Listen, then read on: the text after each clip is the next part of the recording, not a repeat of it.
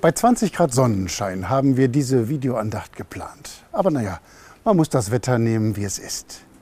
Ich stehe hier draußen auf dem Kirchplatz St. Nikolai in Lemgo.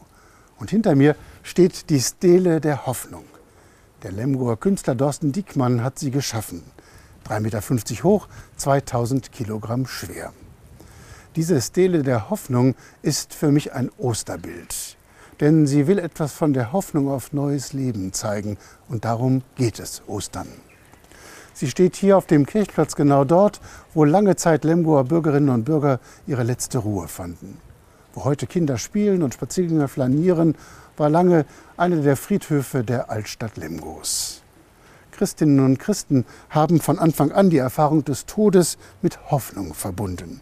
Der Tod hat nicht das letzte Wort. Tod heißt für Christen empfangen werden zu neuem Leben. Die Stele der Hoffnung entweicht gleichsam dem Dunkel der Erde, strebt zum Licht nach oben, zum Himmel hin. Das Grab steht offen, man guckt gleichsam in die dunkle Erde und wie ein Sog, ein Windstoß geht es aufwärts. Und wenn man dann auf die schwarze Grundplatte schaut, sozusagen nach unten tief in die Erde blickt, dann findet man da einen wichtigen Vers der Bibel. Ich weiß, dass mein Erlöser lebt. Worte aus dem Alten Testament, gesprochen von Hiob der hätte allen Grund zum Zweifeln an Gott gehabt und auch zum Verzweifeln am Leben. Eigentlich war ja alles gut in seinem Leben, doch dann wurden die Kinder umgebracht, dann ihm das Land geraubt. Doch Hiob hat sein Elend ausgehalten. Er ist darüber nicht zerbrochen. Am Ende geht seine Geschichte gut aus. Sein Leben nimmt eine gute Wendung. Noch im Elend sitzend sagt er diese hier eingravierten Worte. Ich weiß, dass mein Erlöser lebt.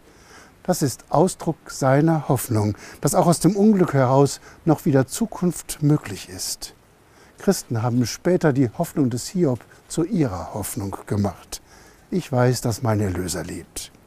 Sie haben in Jesus Christus diesen Erlöser gesehen, von dem Hiob spricht. Unsere Hoffnung hat einen starken Grund. Christus, den Erlöser, der vom Tod alle Macht genommen hat. Auf das Dunkel folgt ein neuer Morgen. Aus dem Tod wächst neues Leben. Nichts muss bleiben, wie es ist. Neuer Mut, neues Leben sind möglich. Ich wünsche Ihnen frohe Ostern.